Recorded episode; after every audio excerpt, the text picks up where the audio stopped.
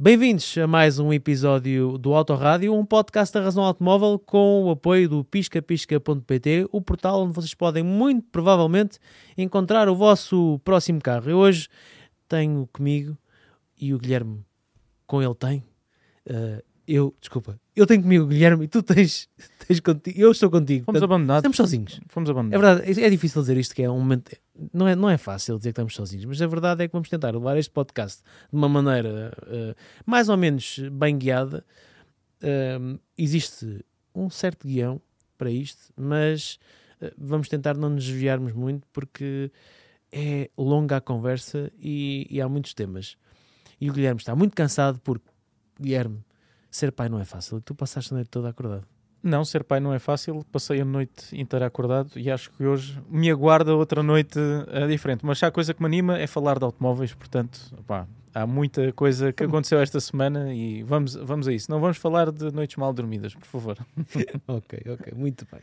Vamos começar eh, este podcast por falar de um tema que est- marcou não esta semana, mas marcou o mês de janeiro todo e vamos recuar aqui algum tempo. E também no mês de fevereiro, felizmente, ao que parece, as coisas também se mantiveram de forma bastante interessante. A falar das vendas de automóveis novos na Europa, que têm vindo a crescer este ano. O ano começou com um crescimento muito interessante e em não só em janeiro, mas também em fevereiro.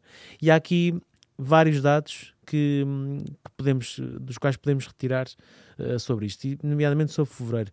O mercado de carros novos na Europa cresceu 11% e hum, os SUV atingiram uma marca histórica de, hum, no mercado de volume e são de longe os carros É que, que, mais, que mais vendem. Eh, os carros elétricos, ao que parece, continuam a marcar também eh, passo forte nas vendas.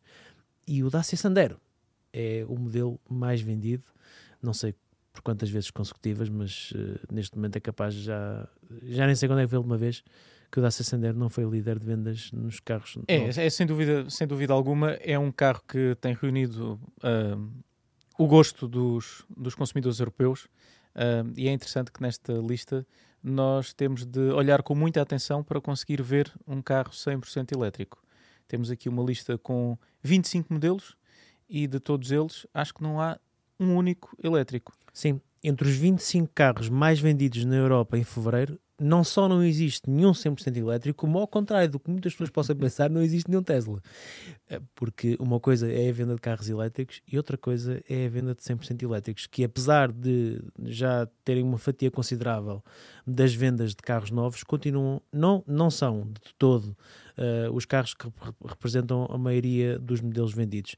Mas eh, ainda assim, eh, e se olharmos para as vendas de janeiro, a Tesla no Model Y teve uma performance excelente. O Model Y foi o 100% elétrico mais vendido.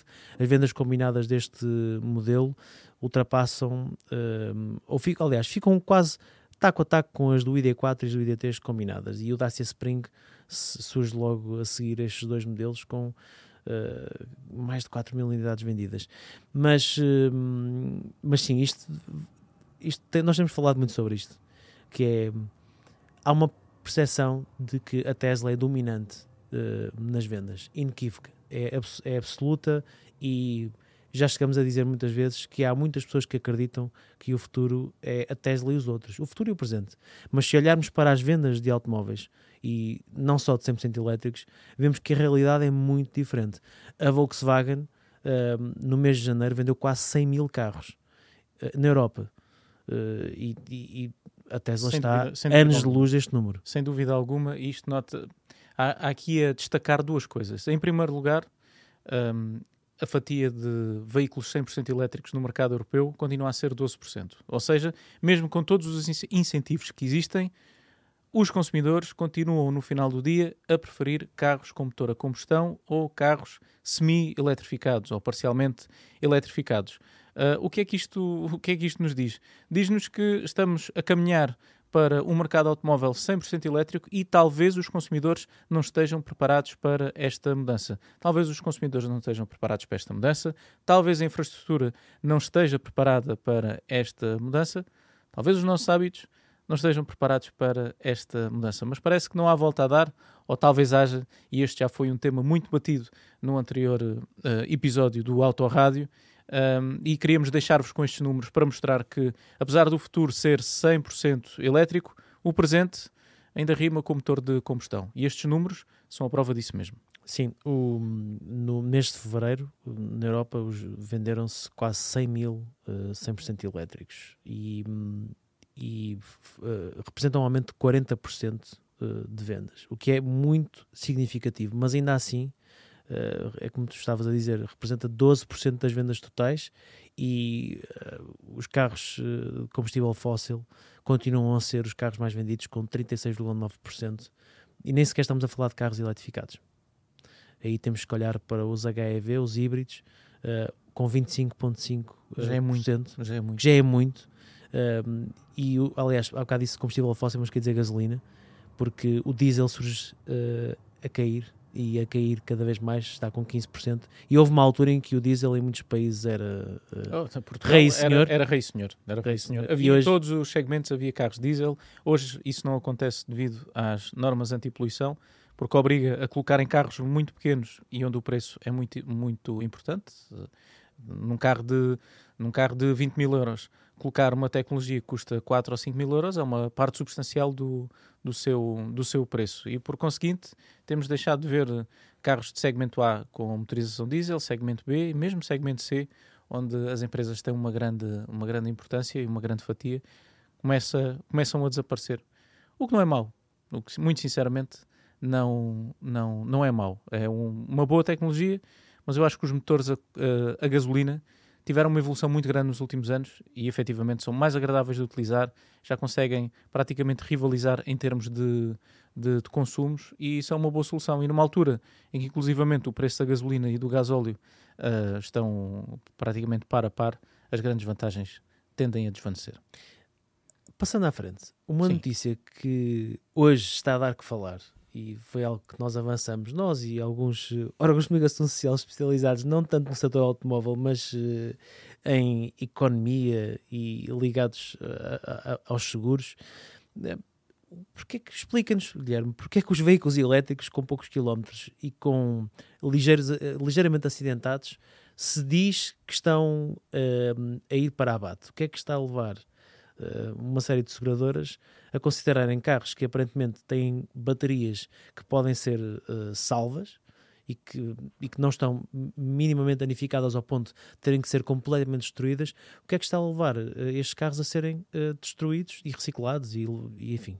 É verdade. Uh, no nosso website foi um dos artigos mais vistos esta semana, um, um estudo que indica que há muitos carros 100% elétricos a irem para a sucata, a, a serem dados como salvados, porque uh, tem a bateria ligeiramente danificada. Muitas vezes a bateria nem sequer tem módulos comprometidos, mas como as marcas não estão a dar uh, entidades terceiras a informação e o software necessário para aferir dos dados dos módulos das baterias, o que sucede é que as seguradoras não, não conseguem dar uh, preços para a restituição de determinados módulos e quando tens de fazer a mudança total de uma bateria de um carro 100% elétrico, que em muitos casos a bateria representa 50% do preço de um carro elétrico. Dou-te o exemplo, por exemplo, do Tesla Model 3. Uma bateria custa sensivelmente 18 mil euros. Isto é praticamente 50% do valor deste carro quando novo. Se tirares, fizeres a depreciação do carro por já ser uh,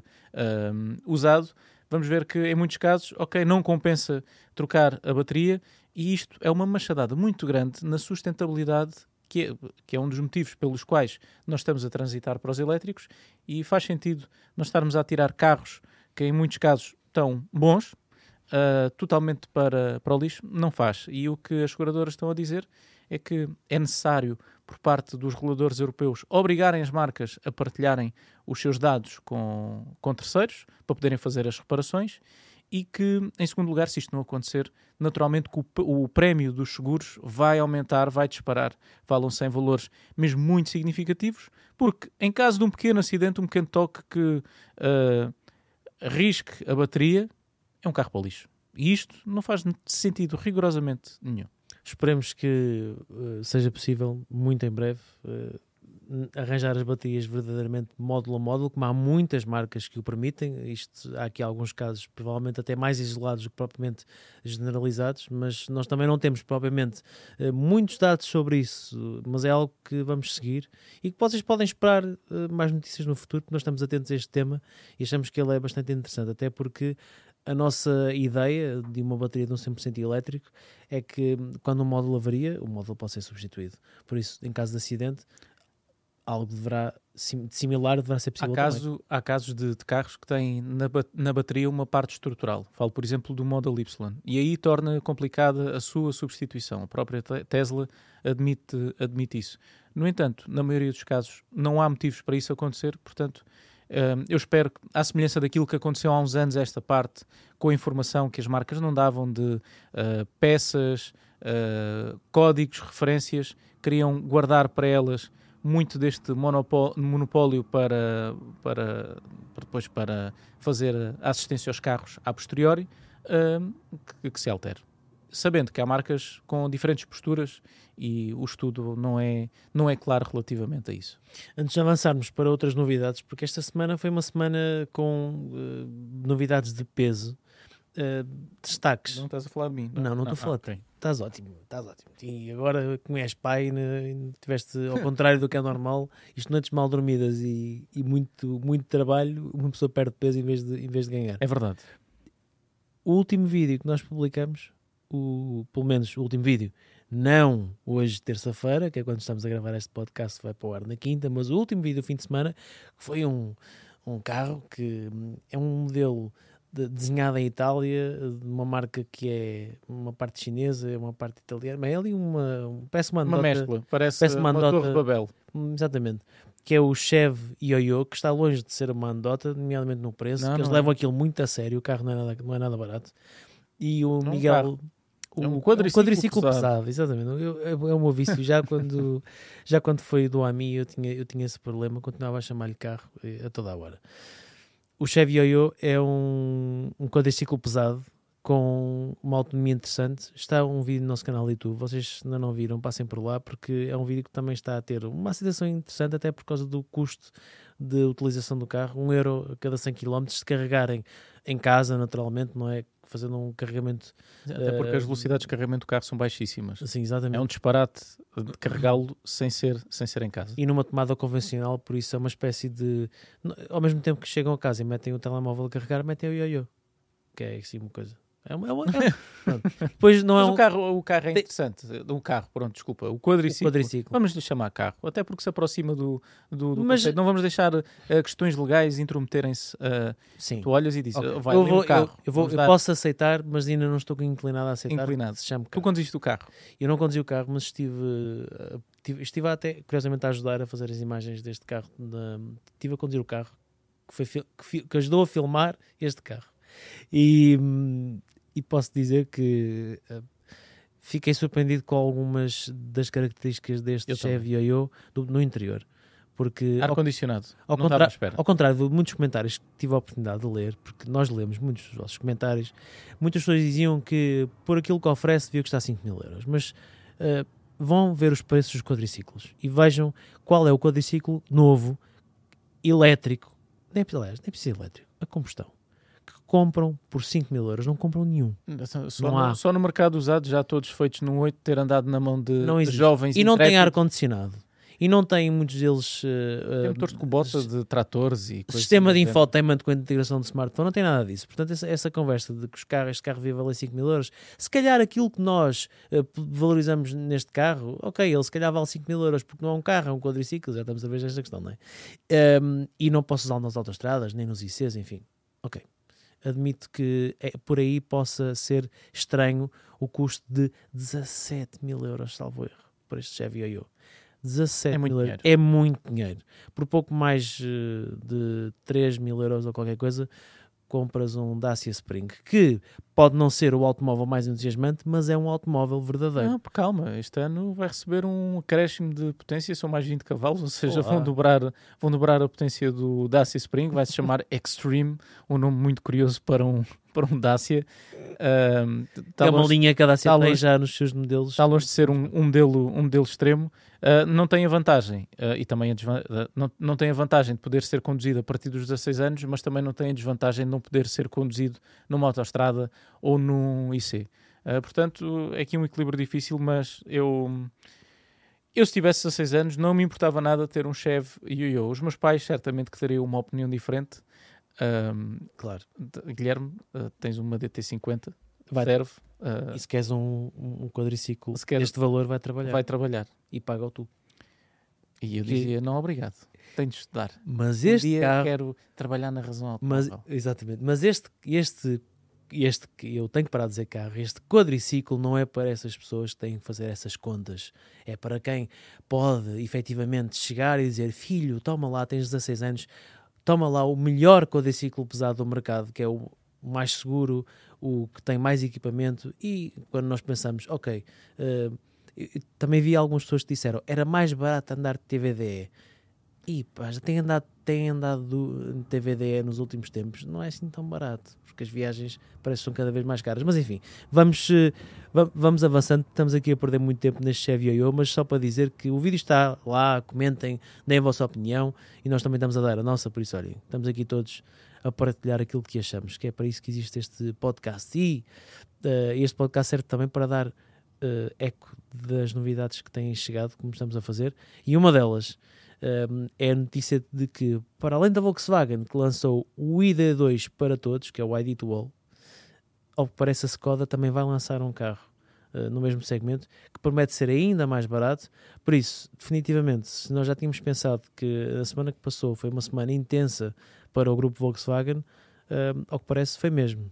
Não vai abrandar, não vai abrandar. E se o ID atual vai ser um carro que vai ter preços a iniciarem-se abaixo dos 25 mil euros, é pelo menos esta a promessa da, da marca alemã. Relativamente à marca checa, já lá vai o tempo em que cons- afirmava-se no mercado através do, do preço. Hoje não é tanto assim, também tem soluções tecnológicas a par da Volkswagen, portanto eu estou muito, mas mesmo muito hum, expectante relativamente àquilo que a Skoda vai apresentar com base nesta plataforma MEB de entrada, porque acho que vai, vai- vamos, vamos encontrar aqui um produto muito interessante. Até posso partilhar convosco. Eu acho que, falando da plataforma MEB, a, Vol- a Skoda fez um melhor trabalho com o ENIAC do que a Volkswagen fez com o ID5. o ID5. Acho o carro menos genérico, acho o carro que tem um bocadinho mais de caráter. E isto era algo que eu não esperava dizer de um, de um Skoda face a um Volkswagen. Gosto muito do ENIAC, mas também gosto muito do ED5, por isso o meu coração está dividido, mas epá, é a tua opinião e vou respeitar.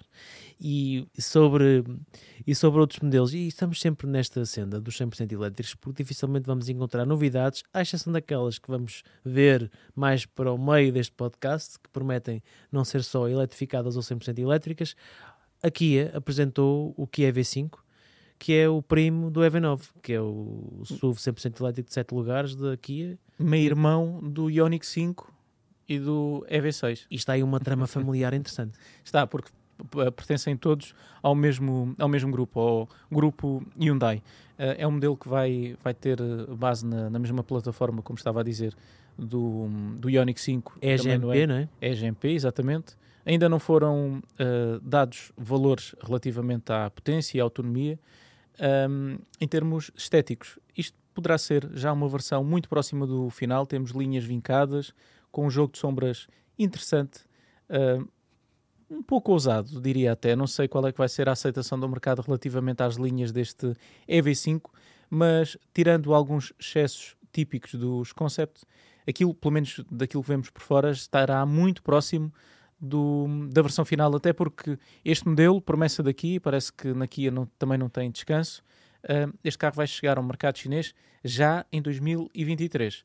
Relativamente ao interior, temos também um sistema de infoentretenimento integrado com o painel de, de instrumentos. Eu acho que isto é algo que vai transitar para a versão de, de produção. E temos também a ausência de um pilar B, mas isto é algo que só vamos ver no concept. Não me acredito que esta solução passe para a produção, porque é muito cara, e depois também coloca aqui alguns constrangimentos em termos de segurança, rigidez estrutural, mas era interessante ter um carro que tem uma mesa portátil, uma coluna, uma planta e que permite abrir as portas para o mundo, porque eu acho que os automóveis, em grande parte, são também sobre isto, sobre abrir as portas para o mundo, viajar, desfrutar, e essa quanto a mim, a parte muitas vezes da performance é a melhor parte dos carros. É a sensação de liberdade que dão tu fala, porque estás eh, lançado. Estou lançadíssimo, estou lançadíssimo. Estás a ganhar ritmo. Estou a ganhar ritmo. Eu também. Vamos continuar. Vamos continuar. E gostei dessa, desse jogo de sombras. O Guilherme está bastante analítico na, no, do ponto de vista do estilo. É, o Fernando não está cá. Anda a treinar. Estás a fazer a vez do Fernando, que é uh, o, o Ralph Lauren da, daqui da mesa. Uh, e pronto. E isto é, uma, isto é uma, uma, uma piada privada, entre aspas. Não foi privada porque foi publicada do anterior podcast. Por isso, se quiserem ver nós convidamos para perceberem porque é que eu, porque é que eu acabei de dizer isto. E o grande destaque desta semana, e também, sim, é um 100% elétrico, porque infelizmente duvido que, pelo menos em carros generalistas nos próximos anos, seja possível ver chegar ao mercado um automóvel que não seja 100% elétrico. Temos o Ford Explorer, que até há bem pouco tempo era um SUV de grandes proporções, tipicamente americano, América, uh -huh, yeah. Exato. Mas agora deste segmento, um, mas ao que parece, junta-se aqui a vontade de fazer um, um, um carro que seja uh, bastante revolucionário para a Ford e junta-se também a Volkswagen à festa para dar a plataforma e criar um modelo que a Ford está a usar como bandeira na eletrificação na Europa. Eu acho que a Ford fez um trabalho excepcional com este Ford Explorer. Em termos de proporções, acho que o carro está muito equilibrado. Uh, identificamos facilmente como um Ford, na minha, na minha opinião. Utiliza, como estavas a dizer, a plataforma MEB da Volkswagen. Ainda não sabemos dados relativamente à autonomia nem à potência, mas há uma forte possibilidade da Ford, com a plataforma da Volkswagen, ter conseguido extrair mais potência e maior autonomia desta plataforma web. O que não deixa de ser curioso ver a Ford pegar numa plataforma que não é sua e a fazer melhor. Mas isto vamos ter de aguardar para saber quais é são os valores finais e não vale a pena estar uh, aqui a criar cenários que depois podem não, não, não acontecer. Mas passando para o interior deste carro, há algo onde, sem dúvida alguma, a Ford fez um trabalho melhor do que a Volkswagen. É olhar para este novo sistema de infoentretenimento muito bem integrado, que o Miguel Dias já teve a oportunidade de testar. O interior bastante agradável, não só em termos de funcionalidade, mas também em termos de aspecto de design.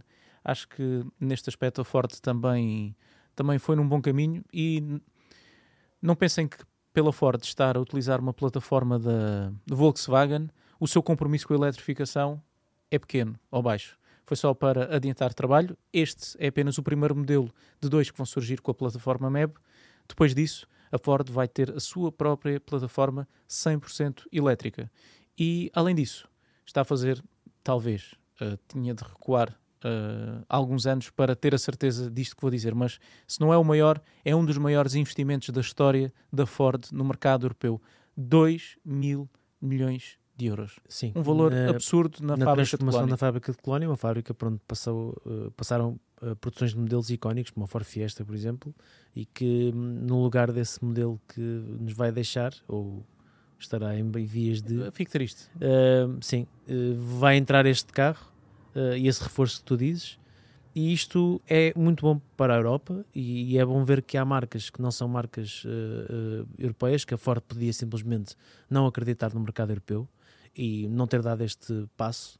Mas, a Ford não podia fazer isso. Mas sendo uma marca não. global, com modelos e com esta responsabilidade, há, há, um, há uns meses atrás achava-se que as coisas podiam estar tremidas, mas nos bastidores estava-se a preparar esta, esta, este volte-face agressivo e como tu dizes muito bem, eu concordo, acho que a Ford fez um excelente trabalho com este carro e ao contrário daquilo que eu estava à espera, nós já vimos este carro há algum tempo, já vimos este carro há mais de um mês. Nós aqui na nossa equipa já tivemos acesso a esta informação. O Miguel esteve lá, filmou, nós tivemos a oportunidade de ver e de falar com ele e de ver todo o material que, nós que recebemos por causa disto. E estávamos ansiosos por publicar isto, porque efetivamente toda a gente sabia que a Ford ia lançar um 100% elétrico assente na MEB, na plataforma da Volkswagen, mas ao contrário daquilo que é normal, quando estas parcerias surgem, um, eh, este Ford está muito distante de um Volkswagen. Isso é muito bom para a Volkswagen. Não estava à espera disso. E é muito bom para a Ford. Não só porque provam que conseguem fazer uma parceria de base tecnológica, mas do ponto de vista da identidade, nenhuma das marcas sai beliscada. Ao contrário de outras parcerias, onde provavelmente também não há tanta disponibilidade financeira, como é o caso, por exemplo, da Aliança, que uh, veja-se que estão a partilhar neste momento outra vez modelos que são idênticos do ponto de vista visual, e isso nos consumidores causa alguma estranheza, e é algo que no futuro eu acredito que a tendência não seja, provavelmente não é, não é para se manter, porque as experiências do passado têm-nos dito que são soluções muito intermédias, muito de desenrasca eh, para colocar um produto no mercado, que até traz volume numa altura em que eh, faltam carros e faltam alternativas, mas que a médio prazo não é sustentável. E aqui a Ford e a Volkswagen podiam ter ido nesse caminho, mas não foram. Recusaram-se a fazê-lo. Eu acho que é um ponto positivo e bem, estamos de acordo. E estou muito ansioso por testar este carro, porque é algo que deverá estar muito para breve. Nós uh, tivemos a sorte uh, e trabalhamos para, na verdade, sermos os primeiros a poder uh, filmar o carro. Fomos a Düsseldorf, a Alemanha, a fazê-lo. Ter sorte dá trabalho, não é? Exatamente. E, e é um prazer poder partilhá-lo com quem está desse lado a ver e ouvir-nos e que tem a oportunidade todas as semanas de ver conteúdos relevantes no nosso website. E falando de conteúdos relevantes, chegamos ao final desta parte, desta epopeia das novidades. É, que não termina não é aqui. Não, não termina. Porque, porque, nós vamos falar. muita coisa para, para falar. Nós vamos falar de algo que ficou pendente do último podcast.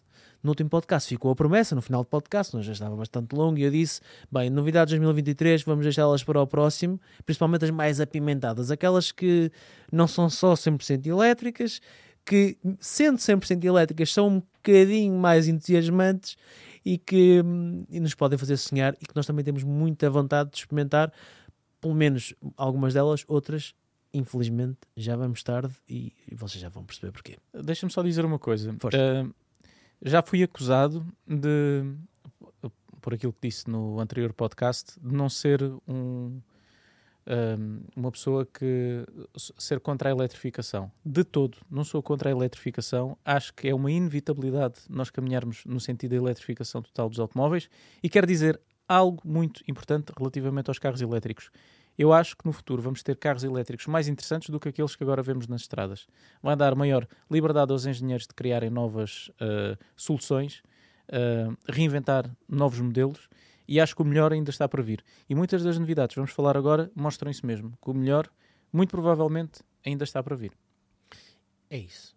E falamos no último podcast. Eu não gosto de ser acusado de coisas que não são Sim, normal. Uh, Nós somos uh, verdadeiras, muita não é? coisa, mas também somos uh, muito elogiados e agradecemos a todos. Àqueles que nos criticam e também àqueles que nos elogiam, porque nós também, com as críticas, conseguimos perceber se, se as críticas têm razão ou não têm, e fica do nosso lado interpretá-las. E tu não és de todo contra a eletrificação. Aliás, não, zero, zero contra a eletrificação. Ao contrário do que muitas pessoas podem pensar, a nossa vida passa por testar imensos carros elétricos. Nós, uh, basta uma pequena pesquisa pelos nossos conteúdos e vemos a quantidade de modelos 100% elétricos. Eu, neste momento, estou a andar com 100% elétrico, tu não estás. Eu estou a andar com um Eu estou bem longe de andar com 100% elétrico. Eu estou com um Taycan Sport Turismo, que também não é o 100% elétrico mais uh, uh, uh, acessível do mundo, mas é um, um, modelo que vai muito em breve chegar aqui ao nosso canal de YouTube num teste, numa versão que eu considero ser uma versão muito equilibrada. E tu estás com um carro, já agora fazendo esta, esta parte, um carro petroled, mas de boas emoções a céu aberto, não é, Guilherme?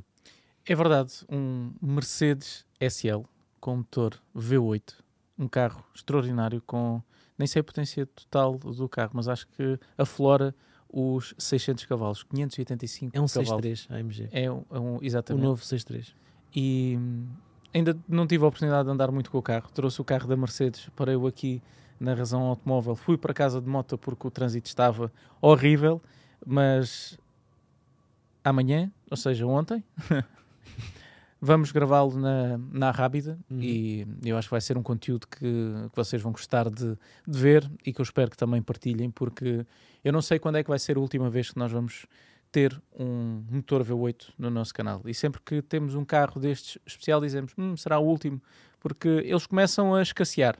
Na gama da Mercedes há cada vez menos. Estão a ser substituídos por unidades de 4 cilindros, daquele motor 2 litros, turbo, fantástico, que apareceu no A45 e que agora vai uh, aparecer também no C63, apesar de não ser, ser um 2 litros e ser híbrido plug-in.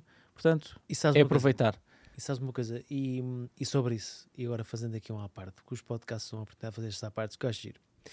Uh, eu há uns meses tive a oportunidade de entrevistar o responsável da BMW M e perguntei-lhe o que é que ele achava do downsizing, porque a Mercedes tinha acabado de apresentar o Classe C uh, com motor 4 cilindros, um AMG.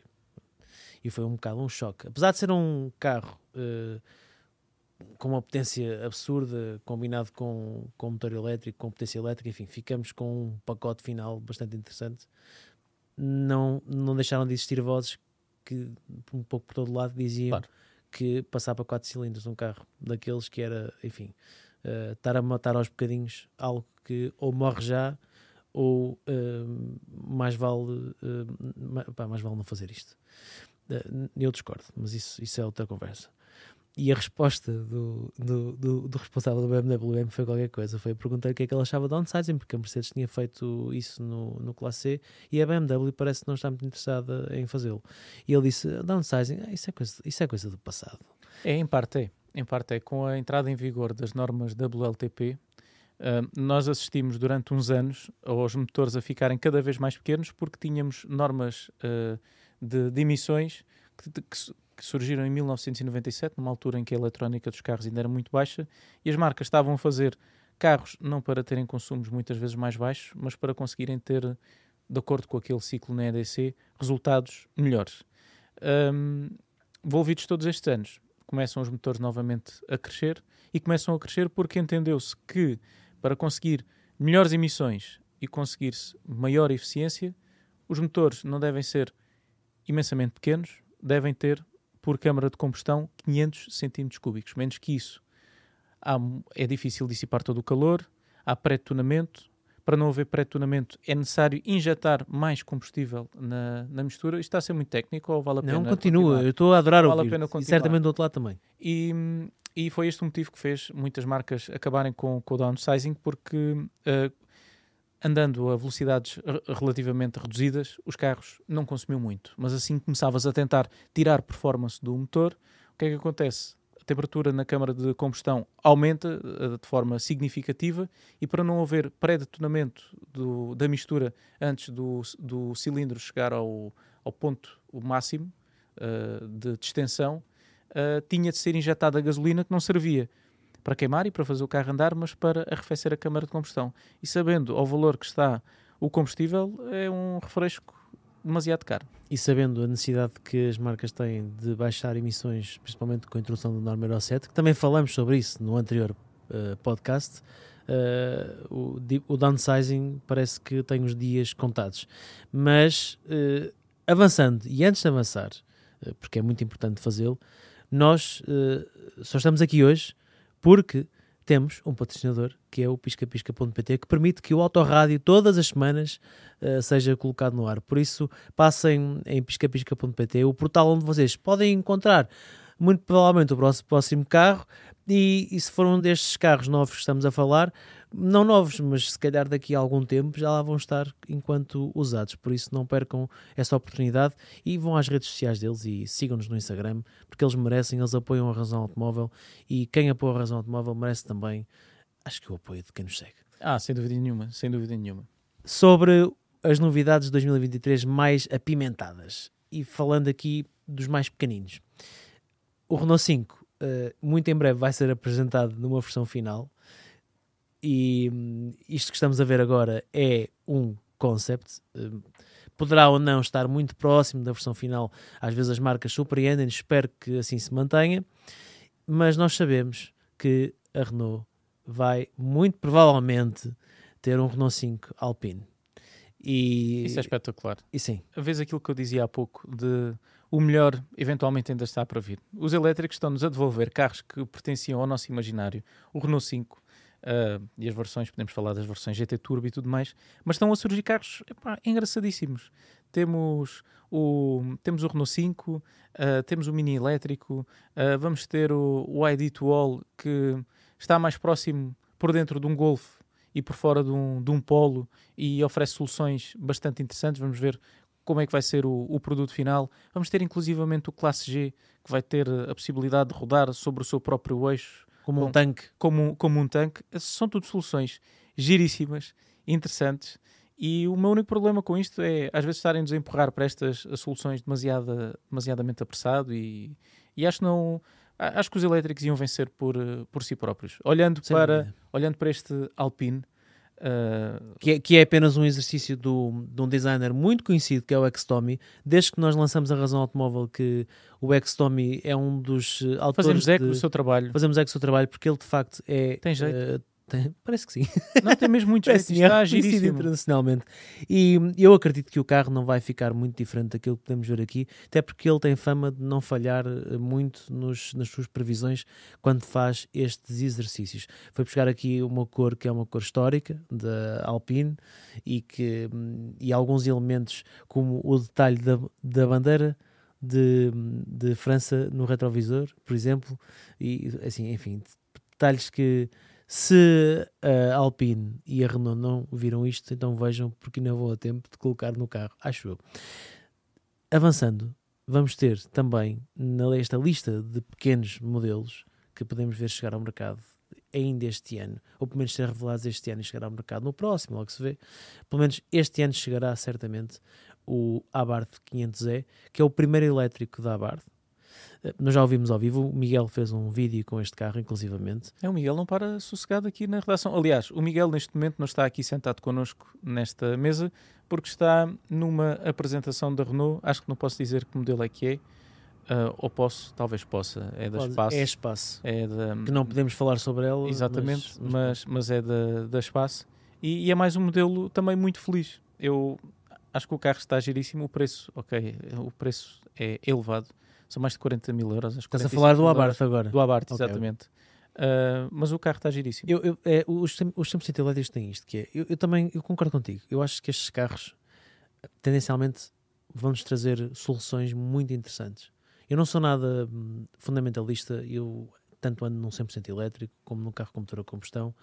Eu gosto de conduzir, gosto muito de carros com motor a combustão, gosto de carros com motores nobres. Eu próprio tenho eu tenho um 6 linha na garagem, não sou uma pessoa. Não, eu não tenho um 100% elétrico hoje, mas não, não digo que não terei amanhã.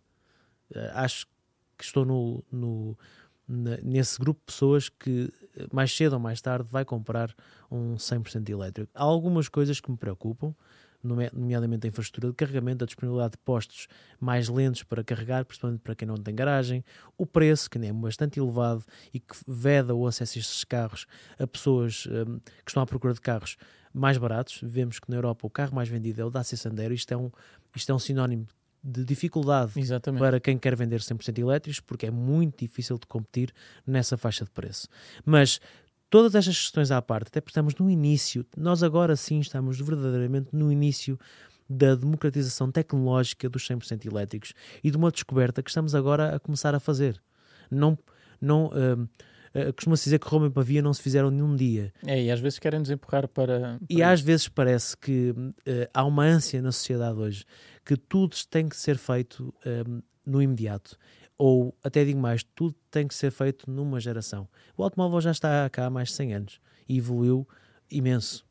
Não é, e, e os elétricos vão evoluir amanhã o que se, se vai ser tudo 100% elétrico, muito provavelmente se vamos usar uh, hidrogênio, quem sabe, se calhar, se calhar poderá ser viável. Mas ninguém consegue prever verdadeiramente o futuro. Quem o conseguir fazer, que envie um, um e-mail para os construtores, diga que tem a solução, acabou de ficar bilionário. Por isso eu vejo muitas pessoas muito cheias de si com e de certezas. Com, e de certezas. E eu, eu uh, há uma coisa que eu sei, concordo contigo, estes carros uh, trazem-nos soluções interessantes, diferentes e que um, me agradam. Tem estes defeitos que acabei de referir, mas não sou nada fatídico em relação ao futuro do automóvel. O 500 é, falando disto, que esta parte foi, lá está. Hoje estamos os dois sozinhos, vamos começar aqui a falar tipo conversa de café.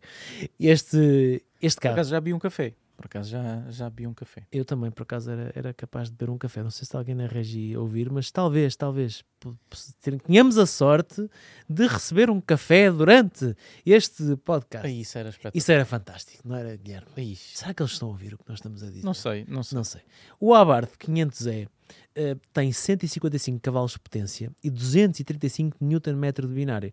E tu agora vais-me dizer assim, Diogo, está bem, mas os 100% elétricos não são tão eh, eh, aguerridos, principalmente do ponto de vista dinâmico, face a carros com motor a combustão de potência equivalente. Vemos o caso do o Tesla Model S Plaid no Nürburgring, consegue ombrear do ponto de vista de tempos com um Giulia Quadrifoglio, que é um carro que tem metade da potência. É, Consegue ser mais rápido, inclusivamente. Com metade do- da potência, com metade consegue da potência, ser mais consegue ser ainda mais rápido. Não estupidamente mais rápido, mas mais rápido.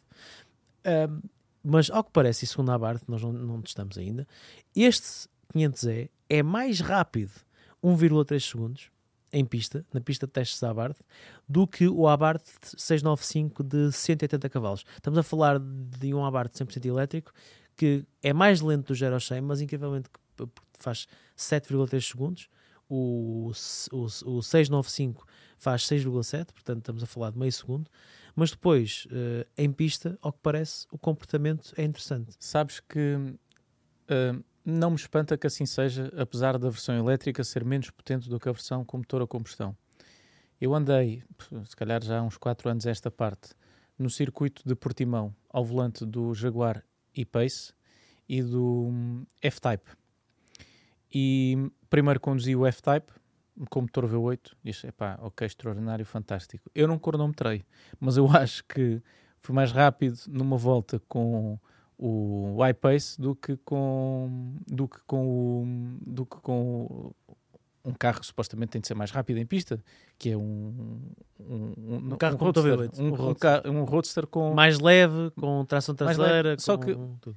o centro de gravidade mais baixo, tração às quatro rodas, ah, o peso muito bem distribuído, uma excelente dinâmica. Eu acho que vamos ter carros giríssimos de conduzir no, no futuro. Não sou nada, como tu, não sou nada fatalista relativamente a isto. Já relativamente ao som falso dos carros, já tenho sentimentos mistos. Acho que tenho de experimentar para.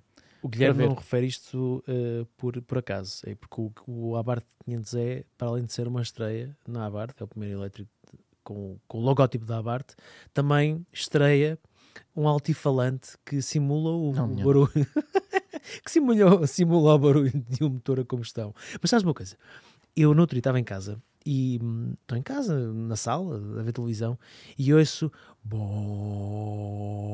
eu, epá, grande máquina. Vou à janela e era um Tesla Model 3 com som, a imitar um som do, do motor. Eu não queria acreditar naquilo.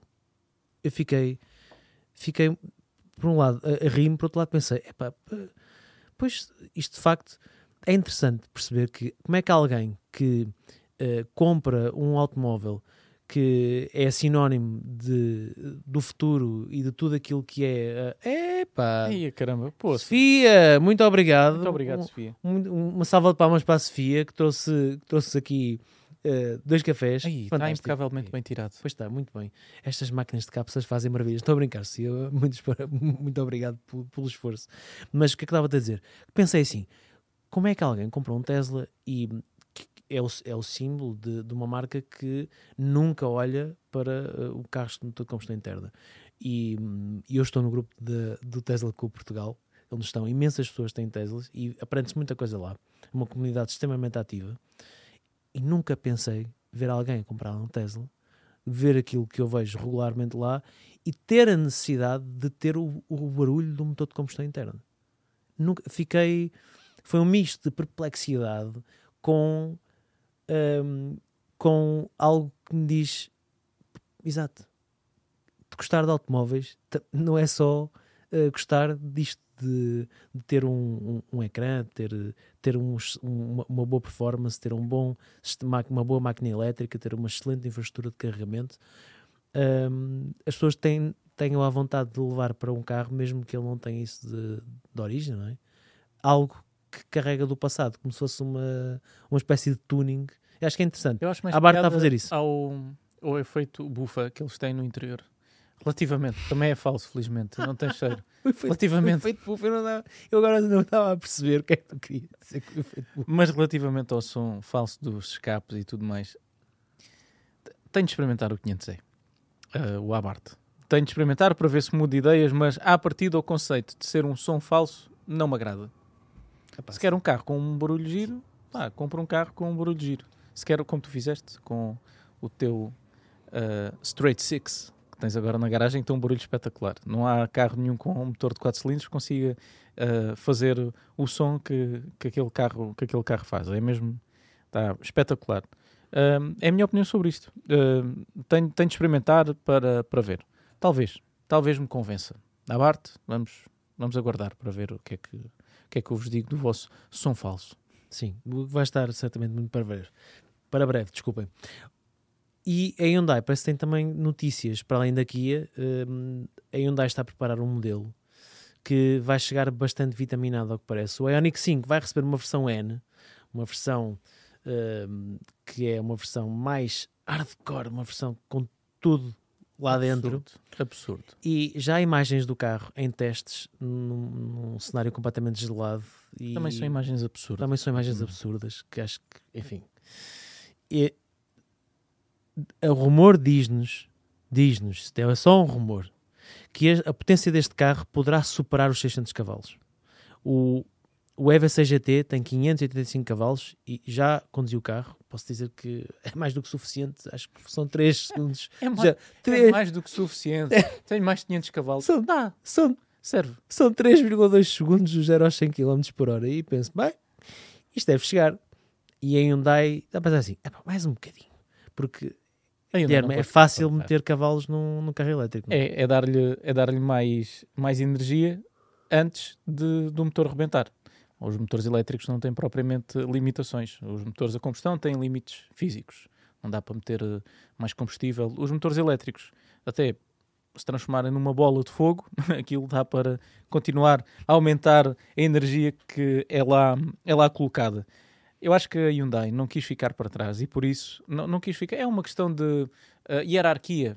A, a Kia pertence à Hyundai, não é a Hyundai que pertence à Kia. Logo, a versão N tinha obrigatoriamente de ser mais potente. Mal seria, por exemplo, imagina-se no grupo Volkswagen hum, houvesse versões do Audi e-tron GT mais potentes do que as versões mais potentes do Taycan. Era aqui uma alteração da hierarquia dentro do, dentro do grupo. Com este Hyundai hum, Ioniq 5N vai acontecer exatamente a mesma coisa. Estávamos há pouco a falar de barulho. Sinto muito porque os Hyundai N, da divisão N, liderada por Albert Birman, têm sons extraordinários de escape. Extraordinários. O i30N, eu não sei como é que eles fizeram aquilo para aquilo ser legal. É incrível. É incrível porque o carro faz para pá pá pá pá, uh, metes uma mudança para pá pá, tiras uma mudança para pá pá, desligas o carro para pá pá pá pá, tudo. Este, infelizmente, não vai ter nada disso, a menos que desligues o carro e ele faça zzz, ou uma coisa. Mesmo assim, pode fazer não sei, vamos ver. Mas estou curioso para saber o que é que, o que, é que a Hyundai vai fazer com, com este N, porque com Albert Birman, que é um histórico da, da, da BMW, durante mais de 25 anos foi ele que desenvolveu todos os icónicos eh, carros da divisão M, uh, saíram do seu gênio. É uma pessoa que tem uma sensibilidade para uh, a afinação dos carros, o peso da, o peso da direção, o tato da caixa. Uh, conduzir um, um i30N, não sendo o carro mais potente do segmento, que está longe de ser o carro mais potente do segmento, é um momento de condução uh, entusiasmante. Eu espero que consigam fazer exatamente a mesma coisa com este um, Ioniq 5N. Eu não tenho, eu Tenho, não tenho, tenho fé. eu não tenho Tenho dúvidas que vão fé. Eu conseguir. sou um homem de fé. Brincadeiras à parte, sou mesmo um homem de fé e tenho muita fé naquilo que a Hyundai vai conseguir fazer com, com este modelo. E às vezes é isso que nós precisamos, eh, religiões à parte, é um pouco de fé. Não só para quem é religioso, com todo o respeito, mas um pouco de fé na capacidade que nós, enquanto humanidade, temos de continuar a evoluir e não sermos tão eh, negativos em relação ao futuro das coisas. E às vezes é necessário. Tu escreveste um, um artigo muito, muito, muito interessante sobre. Tu tens, tu tens escrito umas coisas uh, muito uh, introspectivas desde que foste pai. Eu, é, ser eu, pai mudou-me. Ser pai mudou-te bastante e, e, eu tenho reparado nisso. Mas que, que é, artigo é estás a falar? É, uh, o, o, o, o, artigo que tu fizeste sobre aquilo que tu gostavas que o teu filho aprendesse sobre os automóveis. E o que é que tu ias ensinar-lhe sobre carros? Mesmo que ele não gostasse de carros, e corrijo-me se eu estiver errado o que tu lhe queres dar a entender é que uh, diga-se o que disser, aconteça o que acontecer, o automóvel é uma coisa boa e não é uma coisa má. É que vivemos tempos onde parece que o, o, o automóvel, um objeto que uh, encurtou distâncias, uniu famílias, uh, é um objeto de evasão, de, de culto, parece que é o inimigo número um da sociedade. Temos de tirar os carros da cidade, temos de criar limitações e não são o automóvel é uma coisa fantástica que nos últimos mais de 100 anos tem acompanhado a humanidade. Por isso é que estamos aqui hoje a falar sobre eles e não estamos a falar de outros eletrodomésticos, porque é, uma, é algo verdadeiramente apaixonante. E outros fal... eletrodomésticos. Exato. Sim, porque na verdade uh, não há revistas de frigoríficos. Uh, quer dizer, eventualmente haverá, mas não é propriamente. Aí pá, que espetáculo! Tenho aqui um frio. Por acaso comprei um frigorífico que tem. dá para tirar gelo, daqueles tipo americanos. Aquilo é giríssimo. Mas já estou já já a, a dispersar. Voltando aos carros, aquilo que eu escrevi neste, nesta crónica na, no site da, da Razão Automóvel foi que eu não sei se o meu filho vai gostar de automóveis, mas tenho a certeza de uma coisa: ele vai saber que os carros são uma coisa boa. Relativamente a gostar de automóveis, eu vou tentar uh, providenciar-lhe todas as experiências possíveis para que isso venha a acontecer. Já lhe comprei um, um carrinho a pedais, quero ir com ele às corridas, aos ralis, quero sentá-lo como o meu pai fez comigo ao volante do meu carro e ensinar-lhe a tocar na, na buzina, nem que seja para depois dizer: pá, está quieto, pá, não toques nisso. Uh, todas estas experiências que nós temos, eh, faz, preenchem uh, as nossas boas memórias de, de, criança, eu quero que o meu filho passe por tudo isso. Se depois começar a, a mostrar que não tem grande interesse em acompanhar-me nas corridas, ok, pronto, é uma escolha dele, mas eu vou tentar providenciar-lhe todas as experiências que me foram um, proporcionadas a mim para que ele venha a gostar de automóveis e um dia que, que já falo, possa se sentar aqui ao, ao nosso lado e bater umas bolas sobre automóveis. Eu aposto que ele vai perceber muito mais de carros do que tu. Ah, sem dúvida nenhuma. Não é difícil porque as novas gerações normalmente aguçam sempre o engenho face às que, às que foram. Um, e falando de, de, coisas que nos marcaram e de saudosismo e de, desse tipo de sentimento, há uma marca que vai regressar, que é a Lancia. E é um momento. Uh, eu acho que devíamos fazer até vai... uh, pensar. a Lancia vai regressar. Uau, a Lancia vai regressar. Sim.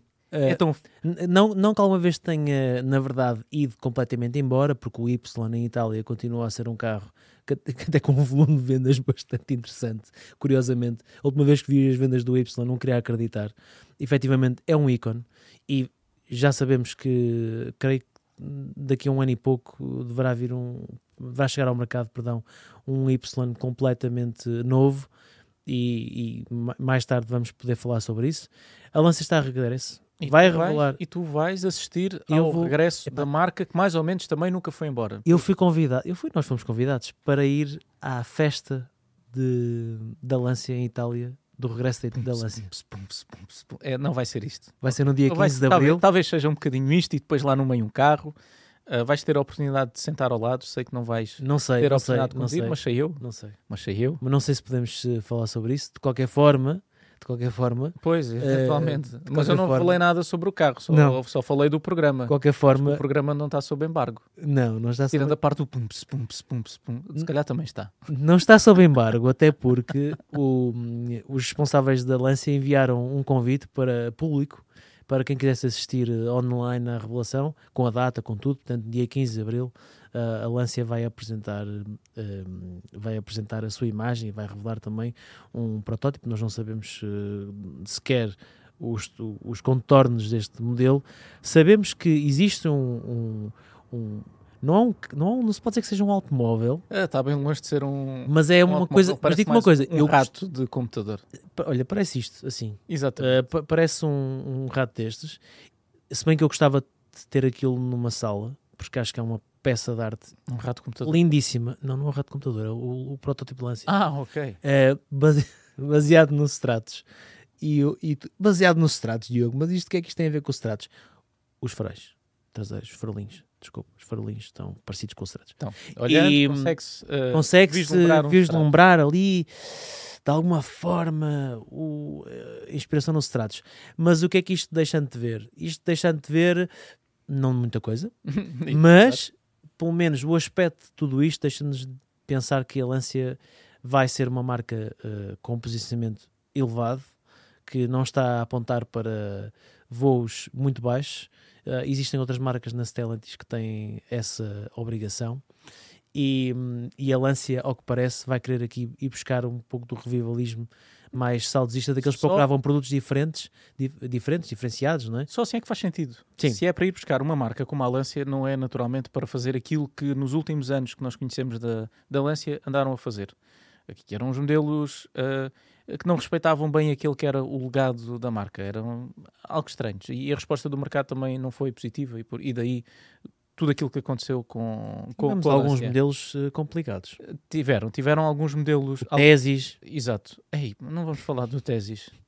Ah, porque em Tesis o carro podia ser bom, mas na realidade era, era, epá, era diferente. O Libra, aquilo. O Libra que, que foi um carro que em Portugal teve, até teve um sucesso. teve, teve um sucesso assinalável. Teve um sucesso assinalável. Mas aquilo que eu espero, e, e, mais uma vez, ah, é uma questão de. Não, não, aqui não é fé. Eu tenho mesmo a convicção, sabes? Tenho mesmo a convicção que neste. O, o Carlos Tavares é uma pessoa que gosta de automóveis, que entende de automóveis, que entende a história das marcas e não foi ah, desenterrar, entre aspas, o nome da Lancia para fazer uma coisa genérica.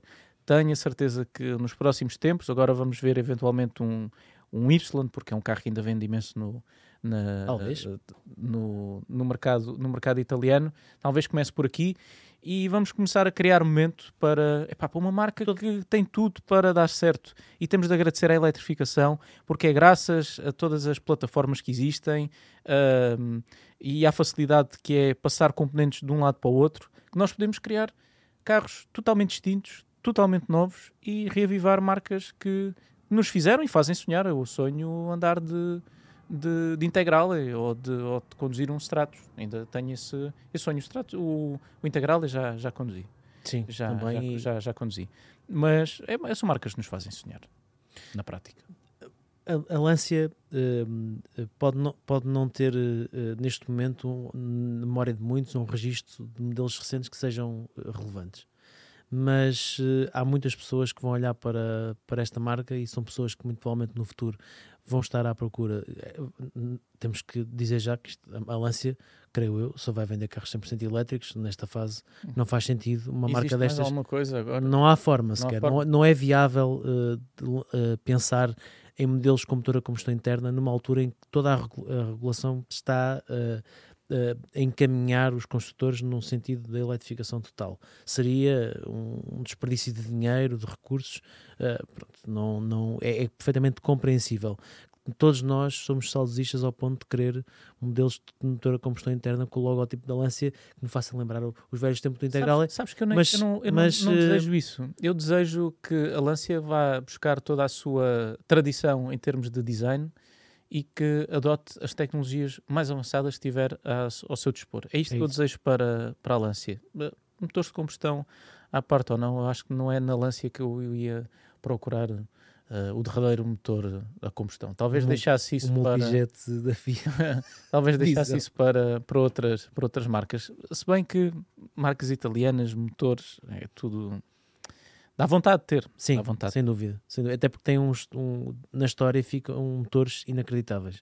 De, de- de vários tipos, não só glo- gloriosos motores, mas motores muito simples, desenvolvendo tecnologias, ah, enfim. Podemos ficar um podcast inteiro a falar sobre isso. Olha, podíamos fazer um podcast sobre isso dedicado aos motores que alteraram o rumo da história na indústria automóvel. Isso é uma boa ideia. Era super giro. O que é que Vamos vocês fazer. acham? Deixem-nos na caixa de comentários se nos estão a ver através do YouTube ou se não nos estão a ver através do, do YouTube, eh, façam figas para que este tema surja num dos próximos uh, autorrádios que nos estão a ouvir através do Spotify ou do Apple Podcasts. Eu espero que estejamos eh, a fazer-vos uma ótima companhia neste podcast que tem o apoio do piscapisca.pt, o site de automóveis, a plataforma onde vocês podem encontrar aquele que poderá ser o vosso próximo carro. Queria só introduzir novamente o nosso. Fizeste muito nosso- bem, fizeste muito bem, nosso porque, patrocinador. porque eles merecem, são, são uma equipa brutal. E vamos ficar em Itália. Vamos? Vamos, vamos ficar em Ok, Itália. Não vamos já embora. Parece-me ótimo. Não uma vamos já embora. Excelente ideia. Vamos avançar para voos diferentes. Ok. E depois voltamos um bocadinho mais eh, para, para a terra, mas vamos sempre ficar aqui num ambiente de muita exclusividade. Lamborghini. A Lamborghini vai, of- vai agora lançar o seu primeiro híbrido plug-in, o, o LB744, assim um nome um bocado sui generis, que é um sucessor do Aventador, o primeiro híbrido plug-in da marca italiana. Mas a boa notícia é que mantém um, os 6.5 litros de capacidade do V12 do Aventador, 825 cavalos de potência e um, vai ter mais 45 cavalos de um modelo que marca a despedida do Aventador, que é o Ultimae, pelo menos a despedida uh, do Aventador mais potente, um, um modelo que nos acompanhou no último, nos últimos anos. E que soube envelhecer tão bem o carro, está Sim, tão belo hoje como no primeiro dia em que nós o vimos. É extraordinário aquilo que ah, a Lamborghini conseguiu fazer, não só com o, com o Aventador, mas também com o Huracan. São carros, e mesmo ah, andando para trás com, com o Murcielago e o outro que agora me estou a esquecer do, do nome. também, Ah. também não estou a perceber qual é que Qual é que era o, o antecessor do Huracan? Ei, caramba. pois é, esqueci-me do nome. Esqueci-me do nome. Mas estou a ver o carro. Galhardo. Galhardo. Exatamente. Tive aqui uma voz Também. do além Onde é que me disse Como é que é Galhardo. possível? O carro ainda hoje é lindíssimo. Olha-se para o carro e o carro, mais até com o Murcielago, o carro envelheceu mesmo muito, muito bem. Eu tenho sentimentos mistos relativamente à eletrificação parcial do, do Lamborghini. Eu sei que mantemos o motor V12, eh, eu sei que mantemos toda a nobreza mecânica, mas também adicionamos peso. E nestes carros em que são, é sobretudo eh, a experiência de, de som e de performance que marca mais as coisas, ah, não sei, ok, pronto, posso chegar a casa sem acordar ninguém. Na eventualidade de ter, de ter um, um modelo, um modelo assim. Mas Bem, com três motores elétricos, hum, dois montados na dianteira e um montado na caixa de velocidades e potência máxima combinada de 1015 cavalos, há é, coisas muito certas. Exatamente. Vais chegar a casa e vai ser mais rápido do que alguma vez foi. E se vais acordar ou não, eu acho que vais acordar na mesma, porque com até podes ser os motores elétricos, mas vais ter lá um V12, depois não, Ah, não- vou fazer questão, vou fazer questão. E já estamos aqui a pensar num cenário em que terias um carro destes, não é? Um- Era, era ótimo, era ótimo. era, era fantástico, não era? Era Só assim- depende de vocês, na prática, de partilharem este podcast, eh, visitarem a, a razãoautomóvel.com, subscreverem muito e quem sabe um dia Quem sabe? eh, Não estejas a configurar o teu Lamborghini Ei, híbrido isso, era, plug-in. isso era extraordinário. Ia dizer, ah, que pena, tem três motores elétricos É. e tem 1015 cavalos. E a limpar os, os olhos com as, com as lágrimas. Os olhos cheios de água, a dizer ai que horror. e dizer, então, acredito." Afonso, de cor é que queres o carro do pai? Ei, pá, E o é Afonso a dizia tipo cor-de-rosa, E eu fazia-lhe a vontade. que é os putos têm aquela idade que são, é tudo assim muito amarado. Ou Mete isto em amarelo. amarelo. Eu fazia-lhe a vontade. Fazia-lhe a vontade. Eu também acho que não ia. Chega àquela altura da vida de uma pessoa em que, se chegar, em que podemos comprar um Lamborghini. É, é o que for. Como eu sei que não, vou, não vai acontecer, eu deixo o miúdo escolher a cor do carro. Vá, escolhe lá a cor do carro. Avançando, Guilherme. Depois Eh, chega a parte de pagar. Ah, epá, Afonso, tens aí dinheiro? tens aí dinheiro? Não, esqueci-me da carteira no carro. Então, vá, voltamos cá amanhã. Bem, eh, avançando, mas não ficando em Itália, como disse, vamos ficar aqui há algum tempo. Alfa Romeo, vai lançar um supercarro ou não? Ui, é- isso é uma dúvida uh, muito grande. É uma dúvida grande porque, por um lado, a marca já começou a aceitar reservas, por outro, ainda não tem luz verde do Carlos Tavares para avançar com a produção deste uh, eventual su- supercarro. Portanto, uh, italianos a serem italianos, uh, ok, querem, querem reservar, nós aceitamos já a reserva, mas vai acontecer. Epá, depois logo se vê, nós vamos tentar uh, convencê-lo. Eu espero que sim, eu espero que a Alfa Romeo nos brinde com um super carro. Vai ser certamente lindíssimo de ver. É praticamente impossível falhar com o, o ADN dos modelos da, da Alfa Romeo. É uma marca que é, é preciso ter um gosto e uma capacidade de desenhar uh, ao meu nível para conseguir pegar nas linhas do Alfa Romeo e fazer um mau trabalho. Portanto, eu acho que se se confirmar a chegada de um supercarro da Alfa Romeo, vai ser algo memorável e é um daqueles carros que eu desejo muito, mas mesmo muito, conduzir em 2023, caso venha a ser revelado, ou em 2024, caso chegue à produção. E eu espero mesmo, espero mesmo que isto venha a acontecer. Os rumores apontam para uma mecânica similar eh, ou até e quase idêntica à do Maserati MC20 ou até que use o V6 biturbo do quadrifoglio. Eu, eu, estou mais inclinado para o Netune, o motor do, do MC20, creio que faz mais sentido. E, continua a estar em casa. Eu acho que faz, faz, tudo faz, faz sentido quando sentido. nós falamos de motores Maserati emprestados à Alfa Romeo e depois faz Alfa... todo o sentido. Acho que sim. Todo o sentido.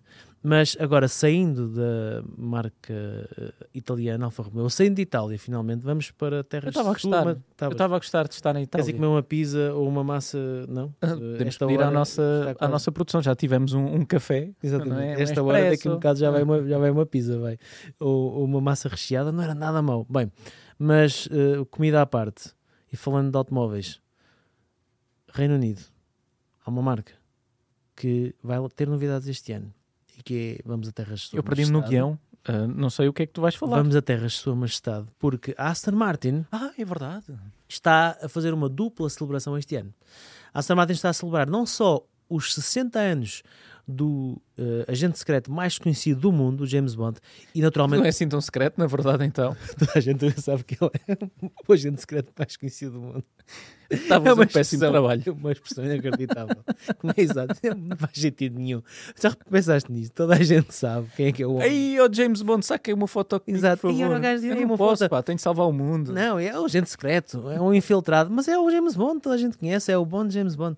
Uh, vai o Martini. Vai, shaken, not stirred.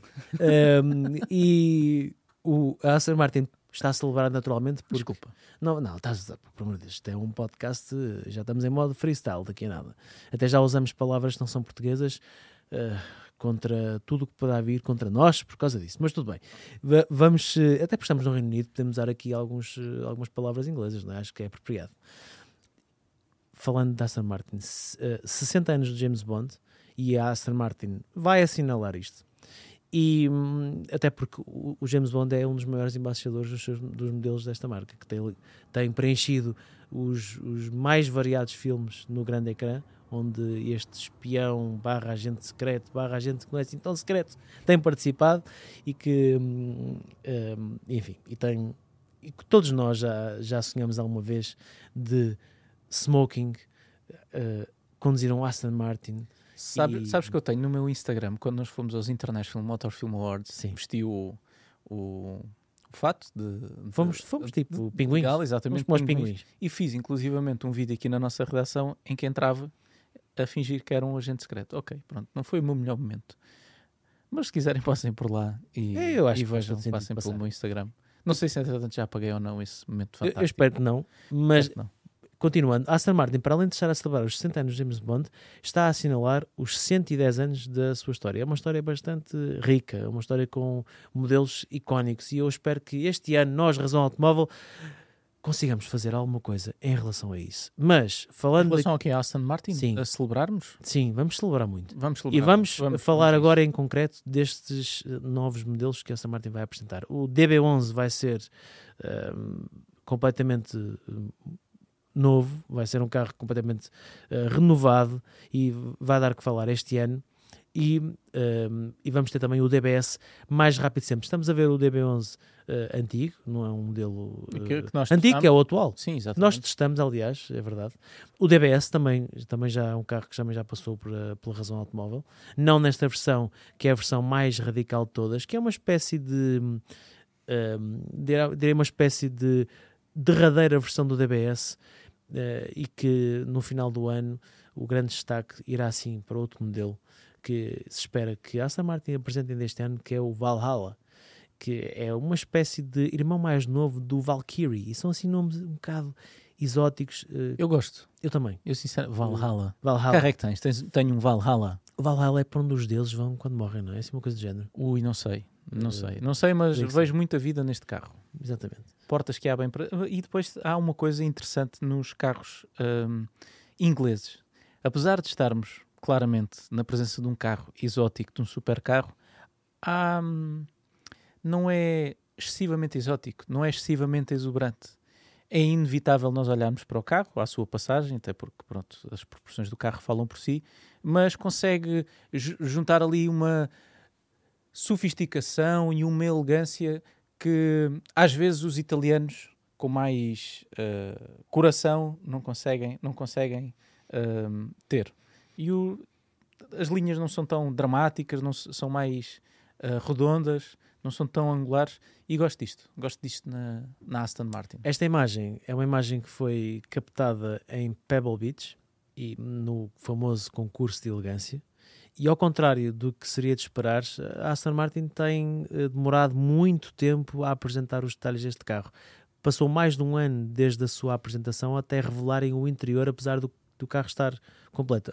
Para abrir as portas, a Aston Martin fez-se difícil. Por isso, no final deste ano, uh, quando este carro for lançado, epá, vamos, vamos, vamos assistir a um momento memorável.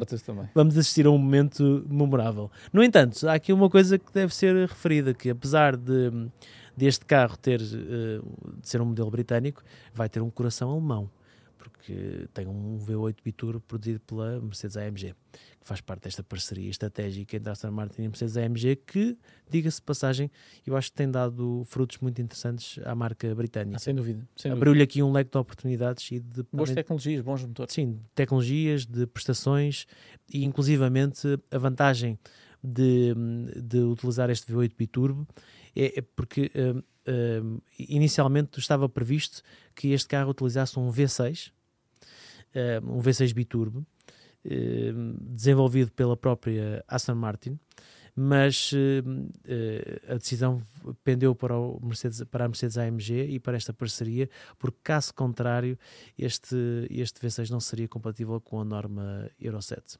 E isso hum, levou a Aston Martin a abandonar o seu desenvolvimento. Apesar destas marcas, muitas delas terem algumas exceções no futuro relativamente a estas normas de emissões, uh, isto não é à vontade.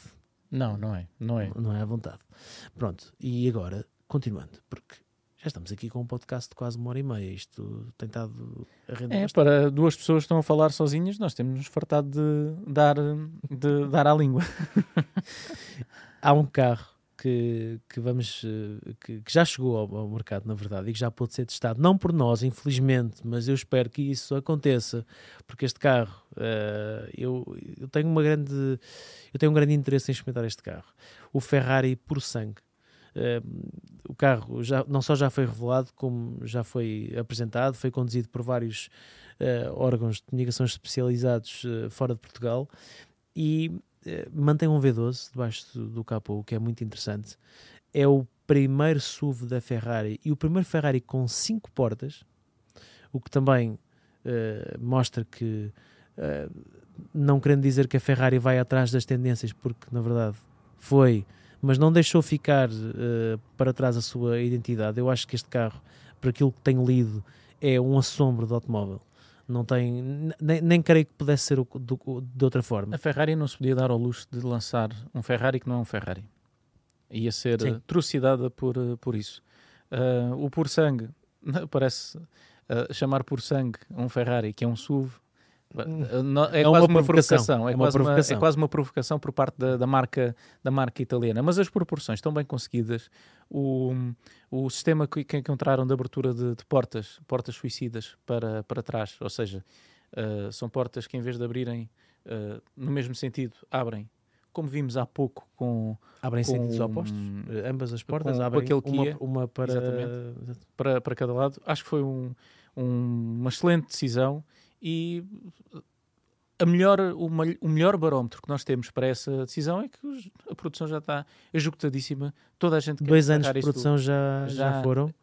E em eu Portugal eu creio não... que o preço acho que começa nos 500 mil euros. Hum, eu não sei contar até 500 mil, portanto deve ser isso. Deve, é, um, é, um valor, é um valor em linha com a exclusividade do modelo, com a potência, com as especificações de um Ferrari que, sendo um SUV, continua a ser um verdadeiro Ferrari. Eu não sou nada. Uh, uh, pessoa, é, como é que é possível a Ferrari fazer um, um SUV? Não, acho que sim. Fazer. Para quem quer um Ferrari, mas quer levar os miúdos e quer fazer uma viagem, precisa de cinco portas, ter esta solução. Se a Ferrari fizesse um monovolume, eu aí já torcia o nariz. Agora, eu acho que é possível fazer E aliás, a Ferrari mostrou isso, a Porsche mostrou isso, a Aston Martin mostrou isso com o DBX uh, e agora que vai ter aquela versão hiperpotente, que é possível aliar boas performances com uma carroceria SUV. Naturalmente que não é a derradeira expressão de um Ferrari, mas nem tudo tem de ser a derradeira expressão de alguma coisa. Basta ser a derradeira expressão de um carro familiar. E acho ir, acho que fizeram um bom trabalho. Parabéns, Ferrari, porque este, contrariamente a algumas vozes dissonantes, eu acho que, acho que conseguiram fazer um, um, excelente, um excelente trabalho. E para rematar, do ponto de vista da percepção de, de quem aconselha investidores a investirem em, em produtos financeiros, um, temos visto uma, o que é que, temos visto notícias sobre isto. Uh, a Ferrari neste momento está uh, é top of mind de, de investimento uh, no mercado.